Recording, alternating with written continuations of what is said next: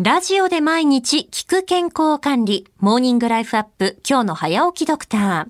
今週は葛飾区にある平成立石病院副院長で救急科医師、大桃竹友さんをお迎えします。大桃先生おはようございます。はい、おはようございます。今週週間よろしくお願いします。よろしくお願いいたします。え大桃先生は医師である一方で予備自衛官でもいらっしゃいますよね。そうですね。あの、そこで今週は予備自衛官の医師としての仕事から災害現場における医療、救急医療の現状までいろいろと伺っていきたいなと思っております。え初日の今朝は予備自衛官の医師としてのお仕事についてなんですけれども、まずそもそもの話になるんですが、はい予備自衛官ってどういったものなのかも教えていただけますか？はい。あの一般的にあの予備自衛官というのは、あの普段自衛隊に勤務しておられる方の予備戦力というふうに考えていただくのが一番しっくりくるかなとはい思うんですね。うん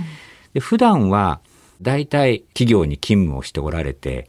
で何かそのことが起こった時に、まあ自衛隊からあの招集がかかって、でその時にはまあ自衛官という資格を与えられて自衛隊の中で、えー本職の自衛官の方々と一緒にあのお仕事をしていく、まあ、そういう立場の人たちのことです。大桃先生がその予備自衛官になろうと思ったきっかけって何だったんですか？そうですね。私があの任官したのはまだ東日本大震災が起こる前でございましたので、はい。えーまあ自分の自身のですね生活に少し時間的な余裕ができた時に、うちの親父はですね、まあ、昔公務員だったもんですから、はい。えー何か余裕ができたら最後は国に尽くせ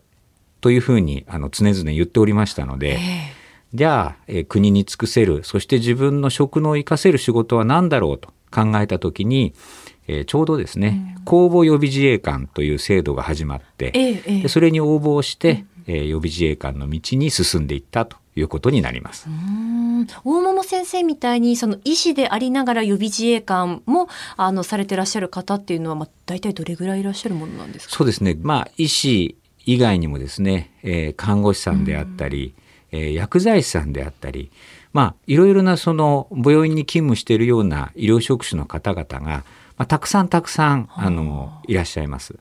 で、まあ、我々、その衛生職種だけでですね、はい集まって、えー年に、えー一度ないし二度訓練を行うんですけれども、まあ、その時は大体、えー我々衛生科の部隊だけでまあ100人を超えるぐらいの規模にもうすでになっております。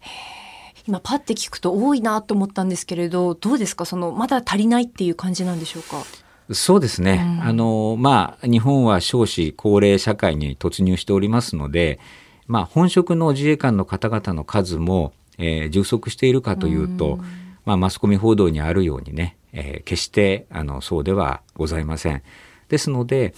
えーまあ、限りなく効率的な運用を本職の自衛官の方々にやっていただいて、えーその足りない部分、そこをまあ我々予備役の者が担当する、それがあの一番理想的なのではないかなと思っています。先生の肩書きは何になるんでしょうか？そうなると。そうですね。私はあの陸上自衛隊のはい。所属の予備自衛官ですので、うえー予備二等陸佐というのが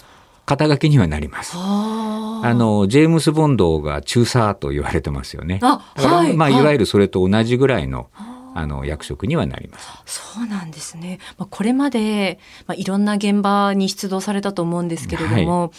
まあ、あの、まあ、印象に残っているというか、まあ、伝えたい現場っていうのはありますか？そうですね。令和元年の台風災害の時に、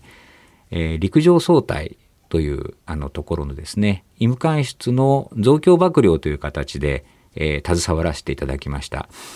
まあ、日本は非常に災害が多い国ですので、はい。まあ何か本当に困った時にはですね、本職の自衛官、そして、えー我々予備自衛官が、えーなんとか、えー皆様方をお支えする、えーそういう、あの、システムが出来上がってるんだよということを、あの、お伝えしたいです。えー明日は救急医療について伺っていきます。平成立石病院副院長の大桃武智さんでした。先生、明日もよろしくお願いします。はい、よろしくお願いいたします。